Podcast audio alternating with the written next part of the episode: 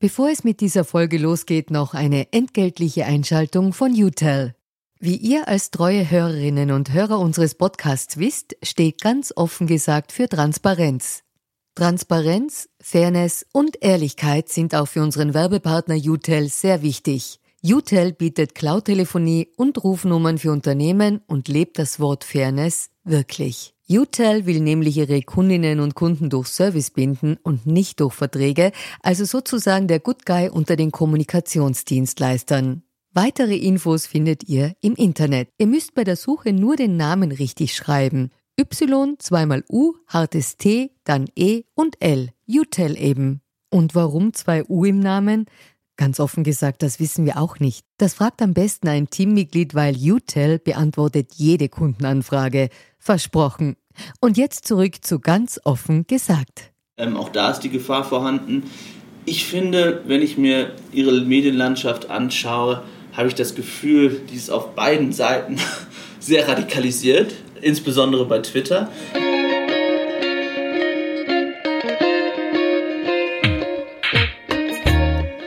Herzlich willkommen zu einer neuen Folge von Ganz offen gesagt, dem Podcast für Politinteressierte. Mein Name ist Jonas Vogt und neben mir sitzt Paul Ronsheimer. Er ist Reporter und stellvertretender Chefredakteur bei der Bild-Zeitung und hat eine Biografie über Sebastian Kurz geschrieben, die vor zwei Jahren herausgekommen ist. Und darüber wollen wir heute auch ein wenig reden, im Vorfeld der Wahl über Sebastian Kurz. Herr Ronsheimer, danke, dass Sie heute mein Gast sind. Ja, vielen Dank, dass Sie die weite Reise aus Österreich nach Berlin gemacht haben. Doch zuvor noch eine entgeltliche Durchsage des Ministeriums für Nachhaltigkeit und Tourismus. Und zwar wollen wir euch auf eine Förderung aufmerksam machen, die jede umweltbewusste Privatperson beantragen kann. Österreich will ja die fossile Energie im Verkehr zurückdrängen und zu diesem Zweck gibt es Ökoförderungen nicht nur für Unternehmen und die Landwirtschaft, sondern auch solche, die jeder und jede beantragen kann.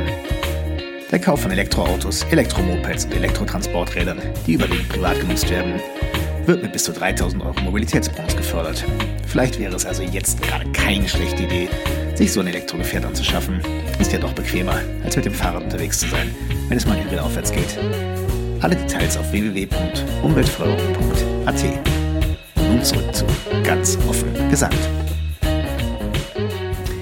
Dieser Podcast beginnt traditionell mit einer Transparenzpassage. Die ist in unserem Fall sehr kurz. Ich habe vor 15 Minuten das Axel Springer Hochhaus hier in Berlin betreten und wir haben uns vorher noch nie gesehen. Dementsprechend können wir auch gleich einsteigen.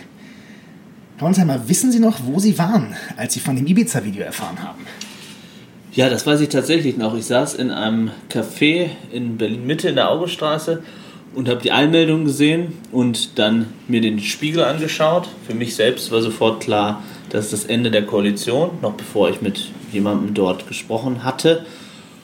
Und ich war natürlich zum einen geschockt über das Video und was man dort gehört, gesehen, gelesen hat und zum anderen verwundert, dass der Spiegel das nicht als Hauptgeschichte gemacht hatte in Deutschland, also als Hauptaufmacher ihres Magazins, was mich dann wieder stutzig gemacht hat ein bisschen. Aber generell war ich sofort der Meinung, das war es für die ähm, Koalition. Ja.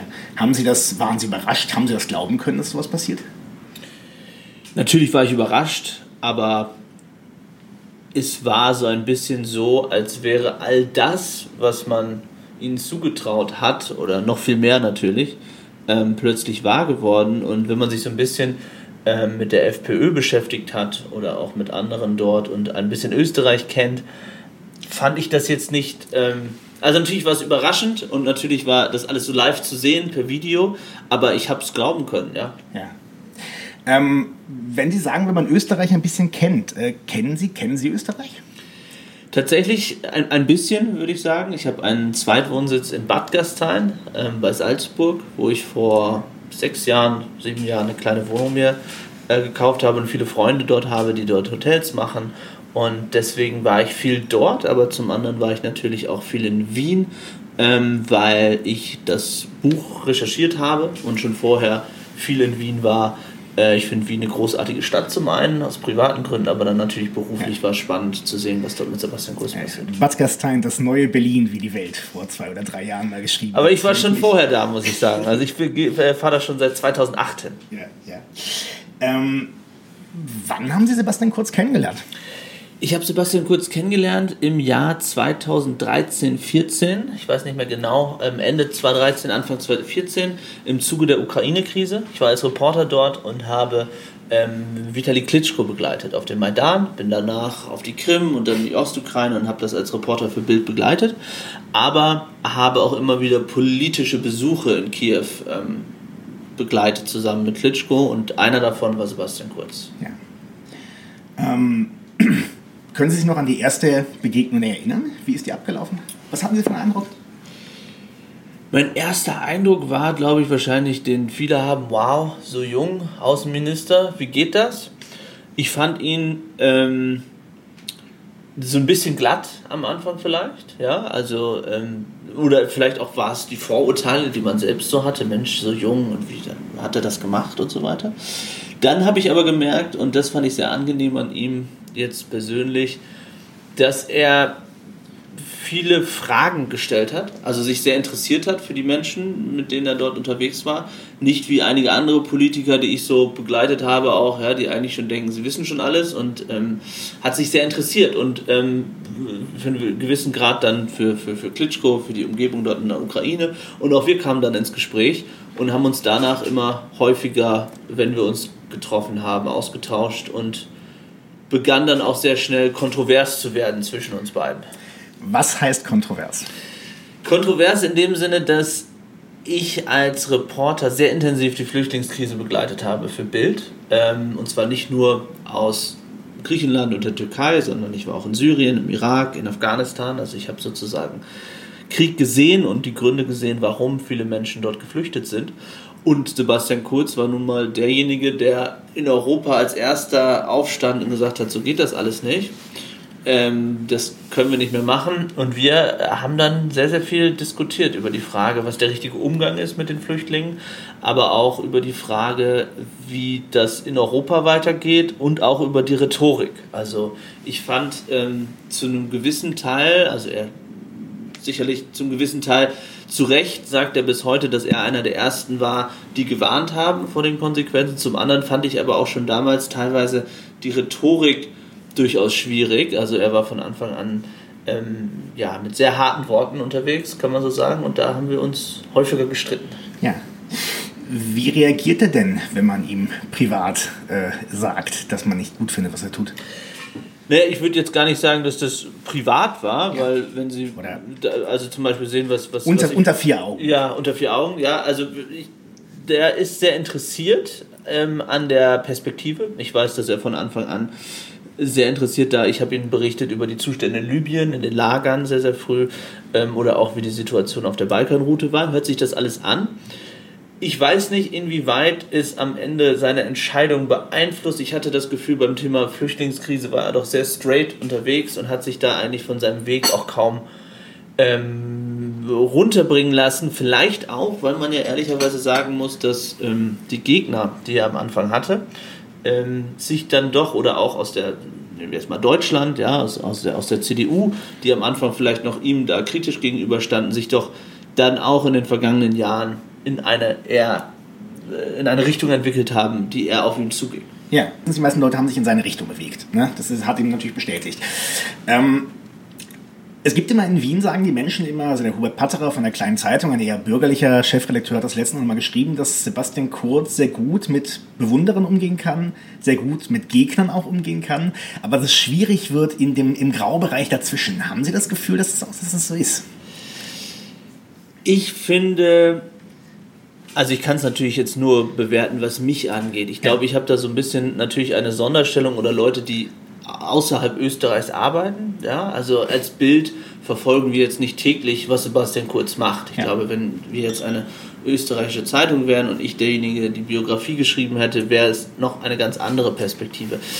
Ich war, was mich angeht, muss ich sagen, ähm, hat er Kritik immer sehr gut weggesteckt. Also ich habe ihn vielen Kommentaren schwer verhauen, also für viele Dinge. Ähm, zum Beispiel, was seine Reisen nach Moskau anging. Ja, also ich habe gesagt, wie kann man ähm, mit Putin so eng zusammenarbeiten. Ich habe ihn sehr früh dafür kritisiert, ähm, dass er bei der FPÖ nicht klar sagt, was Sache ist. Wir haben geschrieben eigentlich, das war, weiß ich nicht, glaube ich, sechs Wochen vor Ibiza, dass er sich da eigentlich von lösen müsste. Ja? Und ich muss sagen, ich hatte damals auch so erwartet, wenn man jemanden gut kennt, ja, und, und, natürlich ist man Journalist und Politiker und das weiß man auch und das ist so, aber natürlich denkt man dann, naja, hm, was kommt da vielleicht morgen früh, ja? ja. Gibt es da einen bösen Anruf oder eine SMS? Die kam nie, muss ich muss Die kam nie, weil das kam, ist interessant, nein, weil dafür ist, dafür ist Sebastian Kurz in, in, unter den ja. Wiener Journalisten ja bekannt. ja, ja, das habe ich auch gelesen, also in dem, oder Teile in dem Buch von Herrn Brandstetter. Ich weiß es nicht, ich kann es nur sagen, was, was meine Perspektive, die, wie ich glaube, tatsächlich kritisch war oder ist, ähm, hat er mich da nie irgendwie angerufen. Vielleicht auch, weil er wusste, das bringt hier nichts. Ja, also, oder vielleicht hat es ihm tatsächlich nicht so viel ausgemacht, dass das jetzt eine deutsche Zeitung war. Ähm, kann ich nicht beurteilen, ich kann nur sagen, es hat nie stattgefunden ja. bei ihm. Ähm, wie kam es zu der Entscheidung, die Biografie zu schreiben? Ähm, die Biografie ist entstanden tatsächlich daraus, dass ich von Anfang an gedacht habe, wie tickt dieser Mensch wirklich? Also mich tatsächlich am Anfang gefragt habe, um die Szene gerade beschrieben, wo ich ihn das erste Mal getroffen habe, 2014, als er Außenminister wurde und dieser steile Karriereweg. Ja? Was ist das? Und dann fand ich sozusagen aus publizistischer Sicht interessant, meine Perspektive, die nun, würde ich sagen, eher wenn man so will, pro Flüchtlinge war und seine dagegen etwas zusammenzuschneiden, also neben dem rein biografischen, was er da gemacht hat, ähm, meine Sicht auf die Dinge mit reinzubringen. Und das fand ich irgendwie eine, eine spannende Sache. Ja. Ähm, Sebastian Kurz hat letzte Woche nochmal, glaube ich, gesagt, dass Ihre Biografie die einzige ist, die er gelesen hat, von denen, die über Sie erschienen sind. Was hat er dazu gesagt? Also damals, als wir darüber diskutiert haben, das war die Buchvorstellung, ähm, da hat er gesagt, dass er sie noch nicht gelesen hatte. Das war auch erst kurz, wenige Wochen danach. Ähm, ich habe mit ihm nie darüber gesprochen, ob er das jetzt gut oder schlecht fand, ja. muss ich sagen. Also was in einer Biografie in dem Fall ähm, natürlich passiert ist, dass jemand wie in einem Interview, ja, also ich habe Sebastian Kurz interviewt, die Zitate ähm, wurden sozusagen autorisiert, ja. aber das war auch das Einzige. Also der ja. Rest des Buches, äh, äh da, äh, hätte ich ihn natürlich auch nie mit reinreden lassen, aber seine Zitate konnte er vorher lesen. Ja. Aber wie fand, wie, wie, wie fand er das Buch? Ich glaube tatsächlich international findet er es erstmal gut, dass er Aufmerksamkeit bekommt von einer großen deutschen Zeitung und ähm, dass ich das geschrieben habe, möglicherweise, könnte ich mir vorstellen. Aber es war jetzt, glaube ich, nicht ausschließlich positiv für ihn. Ja, ähm, haben Sie heute noch viel Kontakt zu Kurz? Ja, ich habe ich hab Kontakt, ähm, aber also jetzt in den letzten Wochen, Monaten nicht mehr. Ich war dann aber, wenn ich in Wien bin oder dort recherchiere, habe ich viel Kontakt zu äh, Leuten in seinem Umfeld. Ja, ähm, natürlich auch nach der, nach der Ibiza-Geschichte. Ähm, ich versuche Kontakt auch zu ihm zu halten, aber das ist natürlich schwierig, ähm, ob dieser äh, gesamten äh, der, der Wahlkampflage. Er war jetzt hier vor ich weiß nicht wie viele Wochen, Monaten, auch nach Ibiza war er zu Besuch in Berlin. Gab es ein Essen oben, wo Ursula von der Leyen ja. dabei war und andere. Ähm, wir halten durchaus Kontakt und ähm, natürlich ist das irgendwie für uns spannend, auch zu sehen, wie er sich da weiterentwickelt. Ja. Ähm, es gibt in es gibt in Wien das Gerücht, dass äh, Attacken von der quasi von der von Ihnen und von der Bildzeitung auf die FPÖ, dass das in irgendeiner Weise akkordiert wäre mit Kurz. Ist das Quatsch? Absoluter Blödsinn. Also ähm, absoluter Blödsinn, das habe ich tatsächlich auch gehört damals, dass das sozusagen im, ich weiß nicht, als wir kritisch, äh, sehr kritisch berichtet haben im Mai, Juni und so weiter, dass dann Leute aus der FPÖ behauptet haben, das käme alles von ihm. Also ich glaube, er hätte auch zu dem Zeitpunkt gut darauf verzichten können, ähm, dass wir ihn so scharf angreifen. Ich würde so ein, also das wäre für mich aus, aus ethischer, moralischer Sicht äh, schon mal niemals möglich und äh, als Journalist und dann auf der anderen Seite muss ich auch sagen, also was hätte ihm das zu dem Zeitpunkt gebracht? Also ich finde das auch rein logisch ähm, ziemlich absurd. Ja. Ähm, Sie haben die Biografie bei ihm geschrieben und kennen ihn deshalb auch den privaten Kurz wahrscheinlich besser als andere, zumindest zu einem gewissen Teil. Gibt es irgendetwas, wo Sie das Gefühl haben, das ist in der Öffentlichkeit ein Bild, das nicht stimmt? Ich muss ehrlich sagen, ich weiß nicht, wie tief privat ich da vorgedrungen bin in diesem Buch. Ich glaube, das Spannendste war zu diesem Zeitpunkt tatsächlich die Gespräche mit seinen Eltern, weil die für mich sehr frei und sehr offen äh, gesprochen haben und auch nicht so, wie soll ich sagen, vorbereitet waren, sondern tatsächlich ehrlich geantwortet haben. Ja, also ehrlich ist vielleicht das falsche Wort, aber ähm, ja, wie, wie man sich Eltern eben vorstellt. Ja, also wenig Presseerfahrung, wenig Medienerfahrung. Und das fand ich sehr authentisch. Ja? Also ehrlich ist das falsche Wort, ich glaube sehr authentisch. Was Sebastian Kurz angeht, ähm, die Interviews, die ich damals mit ihm geführt habe, die waren eigentlich wie alle Interviews mit Sebastian Kurz sehr kontrolliert. Ähm, er, glaube ich, natürlich ist er in seinem Leben immer Politiker gewesen. Er ist ein Medienprofi und er lässt nichts raus, was er nicht rauslassen will. Von daher war das schwierig, sozusagen dort der Person noch näher zu kommen. Ich weiß nicht, was Sie meinen, was nicht stimmt. Ähm, also ich glaube, Sie spielen da an äh, auf diese ähm, vermeintlichen, oder vermeintlich ist vielleicht falsch, aber Enthüllungen ne, des, des, des Falters ja. ähm, oder dieser ÖVP-Files. Ich finde, sicherlich kann man darüber streiten, was zum Beispiel ähm, diese Selfies ähm, in, e, in, in, in Eco, äh, also in, in der Eco-Klasse angeht und wie er dann wirklich geflogen ist. Auf der anderen Seite finde ich, also wenn man einen Termin beim Papst hat und da dringend hin muss, dann muss man halt so ein Learjet nehmen. Ja? Ich glaube, ein Problem wäre vielmehr, wenn er ähm, diese Selfies in der Eco machen würde und dann regelmäßig in die Business wechselt. Ja, ich glaube aber, das ist ja, die Kritik ist ja auch nicht, dass er den, den Learjet nimmt. Die Kritik ist ja tendenziell eher die, dass er den Learjet hinnimmt und dann die Fotos in der Economy macht am Rückflug. Absolut, obwohl man auch sagen muss, bei diesen Fotos, was, was mich auch immer so erstaunt hat, das war ja schon fast ein Wettbewerb der Journalisten, die mit ihm da rumgereist sind, die dann immer ein Foto mit ihm gemacht haben. Ja? ja. Ich weiß nicht, ob, also ich habe auch einige auf seinem Facebook- und Twitter-Profil äh, gesehen. Ähm, ehrlich gesagt, ich finde nicht, dass das so weit auseinandergeht, ja, auch in dieser Berichterstattung, die ich da gesehen habe, dass ich jetzt sagen würde, das ist für mich ein Skandal. Ich finde es ich richtig, dass äh, darüber diskutiert wird und gut, ja. dass sowas öffentlich wird, aber ich finde jetzt nicht, dass die Person Sebastian Kurz ähm, so weit auseinandergeht, dass man sagen kann, ähm, er hat da allen irgendwie was vorgemacht. Ja, wie wie nah darf man als Journalist Politikern sein, wenn man sie begleitet? Ich meine, das ist für Sie natürlich bei Sebastian Kurz ein bisschen einfacher, dadurch, dass Sie in Berlin sitzen und er in Wien, aber wie nah darf ich sein? Ich glaube, als Journalist, ähm, der eine Biografie schreibt oder geschrieben hat, sollte man so nah wie möglich an ihn rankommen ähm, und so lange wie möglich. Es ist sicherlich ein Unterschied, wenn man ihn täglich begleitet für eine kritisch-politische Berichterstattung. Und da ist es, wie hier in Berlin auch, ja, in Wien die Frage, wie viel Intimitäten ähm, bekomme ich mit, was schreibe ich. Aber das ist, glaube ich, ein Journalist steht vor dieser Frage, egal wen er begleitet, immer wieder. Ich finde, solange man Dinge nicht ausblendet, solange man das aufschreibt, was passiert, sollte man versuchen, der Person so nah wie möglich zu kommen. Ja. Nicht privat befreundet zu sein, das ist was ganz anderes, ja. ja. das sollte nicht sein. Und ich kann mir vorstellen, ich meine, ich weiß, dass es im politischen Berlin passiert, zwischen Journalisten und Politikern. Sicherlich, in Wien ist es noch ein bisschen kleiner, ähm, auch da ist die Gefahr vorhanden. Ich finde, wenn ich mir ihre Medienlandschaft anschaue, habe ich das Gefühl, die ist auf beiden Seiten sehr radikalisiert, insbesondere bei Twitter.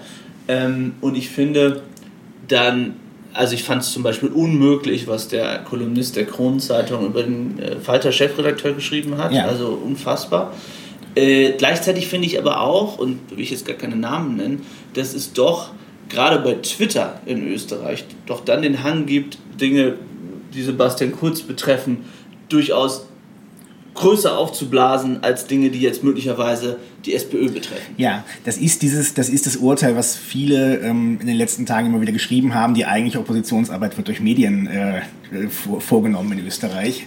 Na gut, natürlich haben Medien, äh, Medien dazu da, den Mächtigen auf die Finger zu schauen und natürlich betrifft das oder hat das vor allem Sebastian Kurz oder die ÖVP und die FPÖ betroffen, ähm, wie es in anderen Zeiten, wo die SPÖ regiert hat, dann eher die SPÖ betroffen hat, ja. glaube ich. Deswegen ist es zum einen relativ ähm, äh, relativ offensichtlich. Zum anderen glaube ich, dass sich einzelne Journalisten ähm, da keinen Gefallen tun, wenn sie zum Beispiel zum einen ähm, Empörung über Sebastian Kurz äußern oder die ÖVP, aber zum anderen dann zumindest in der Art und Weise, wie sie twittern, doch eine Nähe zur Opposition erkennen lassen, die ich für schwierig halte. Ja, das würde ich grundsätzlich teilen, das Urteil. Es hat einfach in Österreich in den letzten, ich meine, 2016 einen Wahlkampf, der hat ein Jahr gedauert.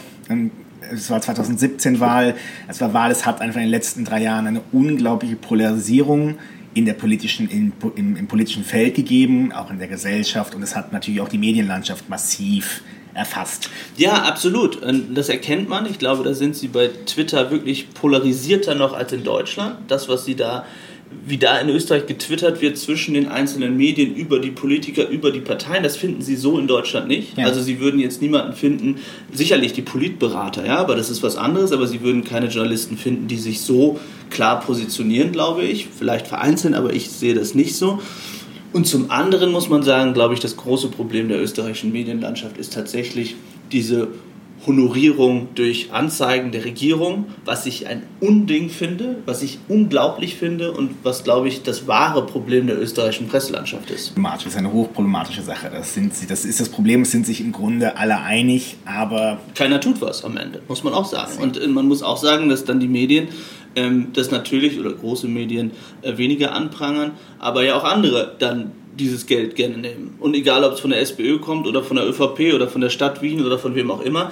Also dieses System, das habe ich in meinen vielen Auslandsreisen in europäischen Ländern kaum gesehen, vielleicht so ein bisschen in der Zeit, bevor die Griechenland-Krise ausbrach in Griechenland, aber da steht Österreich wirklich für sich, vor allem wenn man sich die Summen anschaut, um die es da geht. Ja haben, ihr Buch ist quasi, ihr Buch endet mit der Angelobung ähm, von Sebastian Kurz und der, der die mittlerweile zerbrochene Regierung. Haben die letzten anderthalb Jahre irgendetwas an ihrem Urteil geändert?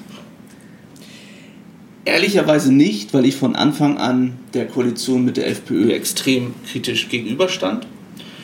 Weil ich finde, Sebastian Kurz hätte viel früher schon erkennen können, dass es mit denen nicht geht, weil die Debatte immer wieder kommt und weil ich finde, dass auch sozusagen die, der Blick auf diese Regierung am Ende Österreich ähm, tatsächlich sehr geschadet hat. Jetzt muss man, und ich sagte vorhin, ich kenne Österreich ein bisschen, wenn ich in Bad Gastein unterwegs bin und auf eine Hütte fahre ja, oder da in den Bergen unterwegs bin, kenne ich mittlerweile auch einige. Und da nehme ich schon das wahr, was man ja auch in den Umfragen sieht, dass diese türkis-blaue Regierung, man kann sagen, aus meiner Sicht jetzt leider so äh, äh, beliebt immer noch ist. Ja? Und da fragt man sich dann schon so ein bisschen, wie kann es eigentlich sein, dass so eine Ibiza-Affäre so wenig Konsequenzen auf die öffentliche Meinung hat, man jetzt nicht die veröffentlichte, aber auf die öffentliche Meinung hat, dass die FPÖ in den Umfragen immer noch so phänomenal dasteht. Und das wiederum macht mir dann Sorge, auch bei der Frage, ähm, wie gefestigt ist eigentlich unsere Demokratie und welchen Gefahren ist sie ausgesetzt, oder in dem Fall der österreichischen, wenn man sieht, wie viel Einfluss möglicherweise Facebook ähm, und, und andere Medien haben wenn man es geschickt schafft, die Geschichte umzudrehen, wie es Strache geschafft hat, sich als Opfer darzustellen, eine Propaganda zu fahren, nichts anderes ist es, und ähm, die Dinge, die eigentlich zur Diskussion hätten stehen müssen, nach außen kehrt. Ja. Können Sie sich erklären, warum die öffentliche Meinung sich nicht gedreht hat? Ich glaube, weil es tatsächlich zum einen eine große Anhängerschaft der FPÖ gibt, die sich abgewendet hat von Medien in gewisser Weise. Also die sozusagen darauf vertraut, ähm, was Heinz-Christian Stachel bei Facebook schreibt mit seinen 800.000 Followern. Und weil doch die Debatten, gerade im ländlichen Raum in Österreich, einfach ganz andere sind als vielleicht in Wien. In Wien wird dann über den möglichen Verkauf, die mögliche Korruption und so weiter gesprochen. Und möglicherweise in den ländlichen Regionen sagen sie, ja, aber da ist doch nichts passiert und am Ende war doch nichts und er war betrunken und der arme Kerl und wer hat ihn da verleumdet und gleichzeitig ähm, hat er doch eine gute Politik gemacht. Es ist immer so wahnsinnig. Ich war letzten Samstag auf dem FPÖ-Parteitag in Graz und ähm, es ging um die großen politischen Themen auf der Bühne und dann stehe ich raus. Die Szene habe ich mir gemerkt, weil ich, weil ich sie schon so Wahnsinn fand. Dann gehe ich raus und vorne stehen zwei Delegierte von der FPÖ aus dem ländlichen Raum und diskutieren über das Wirtshaussterben am Land. Ja. ja, absolut, das trifft's. Ja? Und ich glaube, die Leute, und das äh, nehmen wir auch ja teilweise hier in Deutschland äh, wahr, haben das Gefühl, dass ihre Probleme ohnehin in Berlin keine Rolle spielen oder in dem Fall in Wien und dass die FPÖ sich diesen Themen annimmt und ja. teilt die ÖVP. Aber ähm, dass das sozusagen eine Ablenkung ist. Und ich glaube, die Leute sind sehr, ähm, sehr offen für Verschwörungstheorien. Das in, in, in, in allen europäischen Ländern und in Österreich war es dann schnell auch die Frage, ja, aber wer steckt denn dahinter, die die Leute mehr interessiert hat. Ja. Sie haben im Mai geschrieben, dass Sebastian Kurz klar und deutlich sagen müsste, ich zitiere, mit diesen rechtsextremen Spinnern werde ich nie wieder regieren. Er hat nicht auf Sie gehört. Können Sie sich erklären, warum? Ja, also ich glaube, ähm, dass, das, dass er das nicht gemacht hat, ist natürlich ein, vor allem ein taktisches Momentum. Er will die FPÖ-Wähler nicht verprellen, die er möglicherweise zu sich ziehen kann bei der, nächsten, bei der Wahl und er will ähm, ja, sich dann doch weiterhin eine mögliche Koalition offen halten. Warum auch immer. Ich halte das für schwer äh, möglich, schwer umsetzbar, würde es für schädlich halten für Österreich, fürs Ansehen, aber auch ähm, für die politische Kultur, wenn er das wieder machen würde. Aber es scheint so, als wolle er sich das zumindest offen halten, ja. ja. Was sagt man in Deutschland über Sebastian Kurz in dem, im, im politischen Bereich? Er ist tatsächlich so ein bisschen das Wunderkind, wie er immer beschrieben wurde, gewesen. Und er ist es zum gewissen Teil immer noch. Ähm, ich glaube, dass man auch in Deutschland zumindest im konservativen Spektrum ab von Angela Merkel, die, glaube ich, die Koalition sehr kritisch betrachtet hat, aber es gibt dort andere, die das durchaus verstanden haben, warum er das machen musste. Der war ja auch viel hier und hat das erklärt, weil natürlich die große Koalition mit der SPÖ so unbeliebt war, weil er sozusagen dafür stand, für diesen Wechsel. Das kann man alles in gewisser Weise verstehen. Ich glaube, dass sehr viel davon abhängt, was jetzt bei der Wahl passiert. Ich glaube, wenn er wieder mit der FPÖ koalieren würde, ähm, würde das einen großen Imageverlust für ihn bedeuten, sowohl in Berlin als auch in Europa, weil da ist das Gedächtnis hier dann doch etwas länger und die analytische Sicht auf die Dinge, die dort passiert sind und auf das, was da in dem Ibiza-Video passiert ist. Also ich glaube, nehmen wir an, es gäbe die Koalition mit der FPÖ wieder, gäbe es eine sehr intensive Berichterstattung noch einmal wieder daran zu erinnern, was da eigentlich passiert ist. Und gleichzeitig, glaube ich, dann kommt Österreich ins Spiel, wäre es natürlich sofort wieder so, dass jeder kleinste Skandal in den Regionalverbänden der FPÖ sofort eine Riesengeschichte würde. Ganz abgesehen davon, was eigentlich zwischen Hofer und Kickel passiert und Kickel nicht Innenminister ähm, und so weiter. Also der innerparteiliche Kampf, aber auch das, was die FPÖ ausmacht, die offene Frage, wie geht man mit der identitären Bewegung um? Mit denen, die haben viele schon wieder vergessen, aus Churchill, vom Churchill-Attentäter Geld bekommen haben. Ich meine, das muss man sich mal bildlich vor Augen führen, was dort eigentlich passiert ist. Ich glaube, all diese Dinge würden wieder hochkommen und es würde zumindest für Sebastian Kurz international, zumindest in Europa oder ich kann jetzt nur für Deutschland sprechen, sehr, sehr schwierig. Ja. Prognosen sind extrem schwierig, aber haben Sie irgendein Gefühl, irgendeinen Tipp, was passieren wird nächsten Sonntag? Mein Gefühl sagt mir eigentlich, dass Sebastian Kurz schlau genug ist, zu wissen, dass eine Koalition mit der FPÖ für ihn ein großes Risiko wäre. Warum? Weil die FPÖ mit den Rachegelüsten um Kickel, um viele andere, Strache, der sich geäußert hat, so groß sein könnten, dass sich die FPÖ vielleicht auf eine Koalition mit der ÖVP einlässt, aber von da an eigentlich seine Ablösung betrachten könnte. So, nehmen wir an, diese Koalition würde wieder platzen. Und am Ende hätte er dann schon drei Koalitionsbrüche am Ende zu verantworten, weil Mitterlehner macht ihn ja auch für die erste verantwortlich, mehr oder weniger. Und das könnte dann schon kompliziert werden. Also ich hoffe oder ich glaube, wie gesagt, er sagt mir dazu auch nichts, wenn ich ihn frage, ja. Aber ähm, ich glaube einfach, dass man aus egoistischen Gründen als Sebastian Kurz eigentlich dazu kommen müsste zu sagen, das geht nicht mit der FPÖ, weil dann ist auch meine politische Karriere in akuter Gefahr. Ja. Ähm, ich würde gern noch ein bisschen über Sie, über Sie reden, falls mich, wenn ich Sie jetzt schon mal hier habe. Ähm, erzählen Sie was ist jetzt ein äh, massiver Bruch, aber trotzdem erzählen Sie doch bitte mal, wie Sie sind zur Bildzeitung gekommen damals? Ich bin geboren in Ostfriesland, in Aurich, einem kleinen Ort in Norddeutschland, und habe dort für die Emder Zeitung gearbeitet und habe da einen Verein betreut, Kickers Emden, dritte Liga. Die haben gegen den FC St. Pauli gespielt. Ich war 21. Und da war ein Reporter, der mir von der Axel Springer Akademie erzählte, von der Welt, der über den Verein St. Pauli berichtet hat. Und ich dachte damals, mein Gott, ich muss dringend raus hier, weil ich muss mich weiterentwickeln und Videojournalismus und Podcast, gut, das gab es damals noch nicht, aber all diese Dinge und wenn ich das jetzt nicht lerne irgendwo, dann bin ich bald entlassen und ich muss es dringend tun. Und dann war es so ein bisschen so, dass ich dachte, naja, also hast kein Studium, Henry Nann, Journalistenschule musst du gar nicht erst versuchen. Ähm, und dachte ich, vielleicht hat man da bessere Chancen. Dann dachte ich, versuch's mal bei Bild. Obwohl ich als Schüler immer sehr kritisch war mit der Bildzeitung und dachte, Mensch, und natürlich Wallraff gelesen und so weiter. Und als ich dann hier war, ähm, war ich sehr fasziniert, vor allem von der politischen Berichterstattung, war dann im Parlamentsbüro bei Bild unter Nikolaus Blome ab 2008, 2009 die ersten Wahlkämpfe miterlebt und bin dann mehr und mehr ins Internationale gewechselt. Ja. Sie haben, waren in sehr vielen Krisengebieten, haben sehr viel äh, Krisenberichterstattung gemacht. Ne? Ist es, ähm, was war die prägendste Erfahrung? Ich glaube, da gab es mehrere. Wenn wir jetzt zum Beispiel über die Flüchtlingskrise sprechen, glaube ich, war es der, also der Trip, der, ein Bootstrip mit Flüchtlingen. Wir haben, waren sozusagen in einem Boot mit Flüchtlingen aus der Türkei nach Griechenland ähm, zuvor hatten wir versucht, auf ein Boot in Libyen zu kommen. Damals wollten uns dann die Rebellen dort ähm, kidnappen. Dann haben wir, haben wir fliehen können, sind dann auf ein Boot Wochen später ähm, in Izmir nach Lesbos.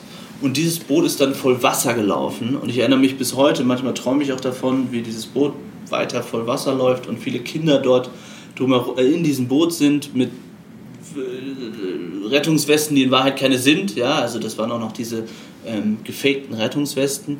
Und alle schreien auf diesem Boot und dann schafft es aber der, der Flüchtling, der dieses Boot steuert, weil er dafür einen Gratistrip bekommt, ähm, äh, umzukehren und, und ähm, die haben alle überlebt und haben es dann beim zweiten, dritten Versuch geschafft.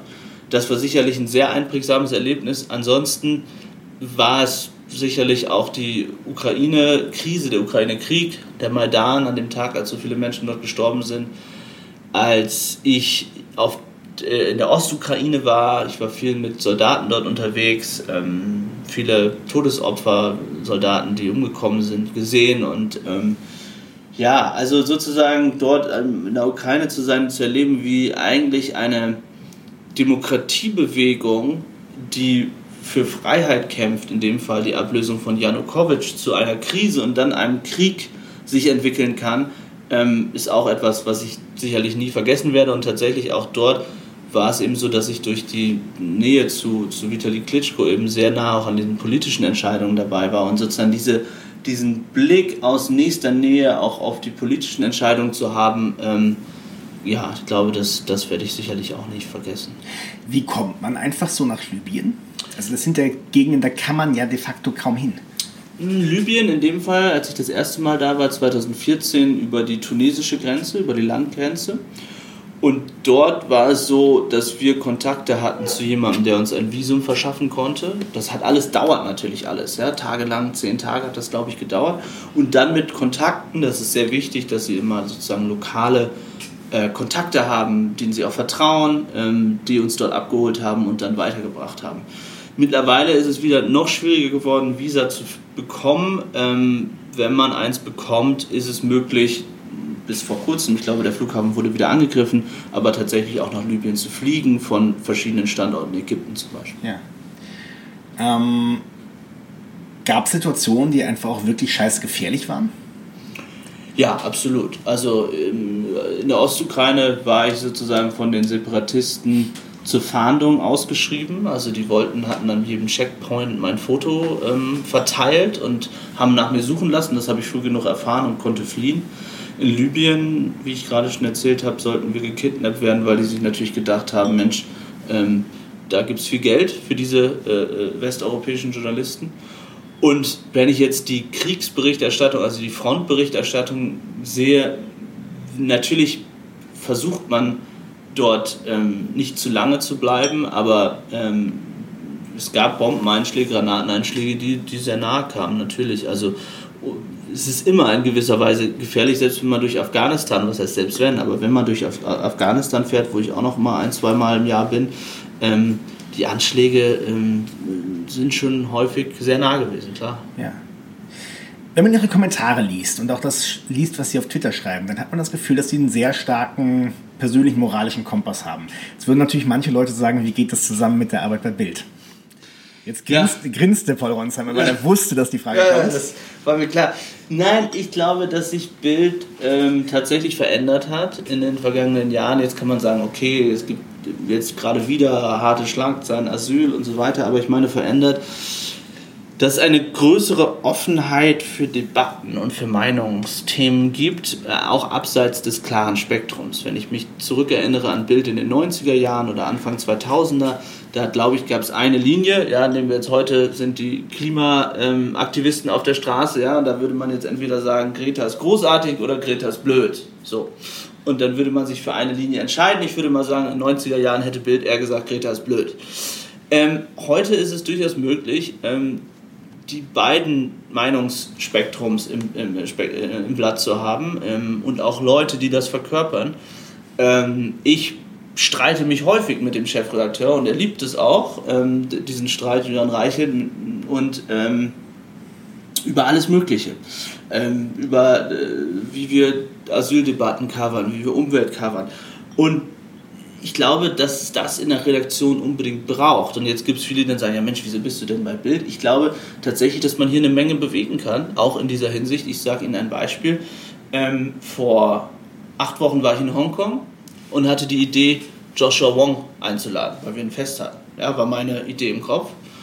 Und das Fest kam näher, die Debatte ging weiter. Er wurde dann fast verhaftet am Airport, kam dann aber doch. So, und auf diesem Fest haben sich dann Heiko Maas und Joshua Wong die Hand gegeben. Dieses Foto ging um die Welt und es war eine Riesendebatte um, um Freiheit und Demokratie, ähm, um China.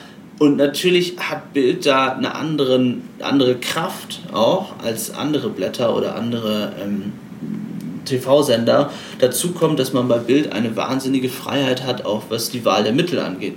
Periscope Live, Video, TV, äh, alles, alles ist eigentlich irgendwie möglich. Und das ist natürlich, gerade wenn Sie Reporter sind und draußen sind, großartig. Hm. Was macht noch Spaß im Job?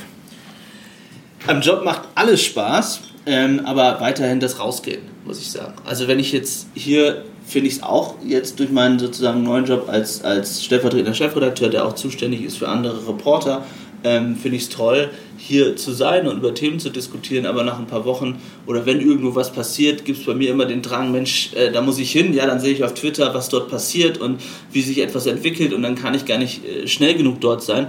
Tatsächlich Geschichte, die geschrieben, wird, die geschrieben wird, vor Ort zu erleben, wie zuletzt in Hongkong, wie zuletzt aber auch so ein bisschen in Brasilien, die, die, die Amazonasbrände, das ist das, was mich weiterhin fasziniert. Und das muss jetzt gar nicht so weit weg sein, das kann auch hier in Deutschland passieren, ja, die, die, die Entwicklung, ähm, was in Ostdeutschland passiert, wo ich jüngst war, was die, was die AfD dort macht und so weiter. Also ähm, so traurig, so tragisch, so ähm, deprimierend manchmal die Nachrichten sind, die als Reporter zu begleiten, finde ich immer noch das Größte, was so im Leben gibt eigentlich. Ich glaube, das war ein schönes Schlusswort. Herr Wonsam, ich danke Ihnen für das Gespräch. Danke Ihnen.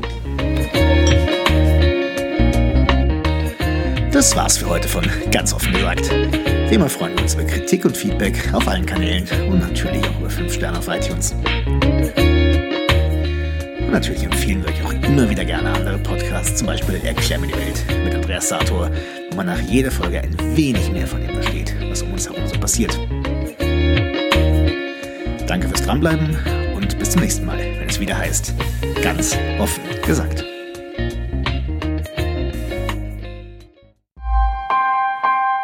Missing Link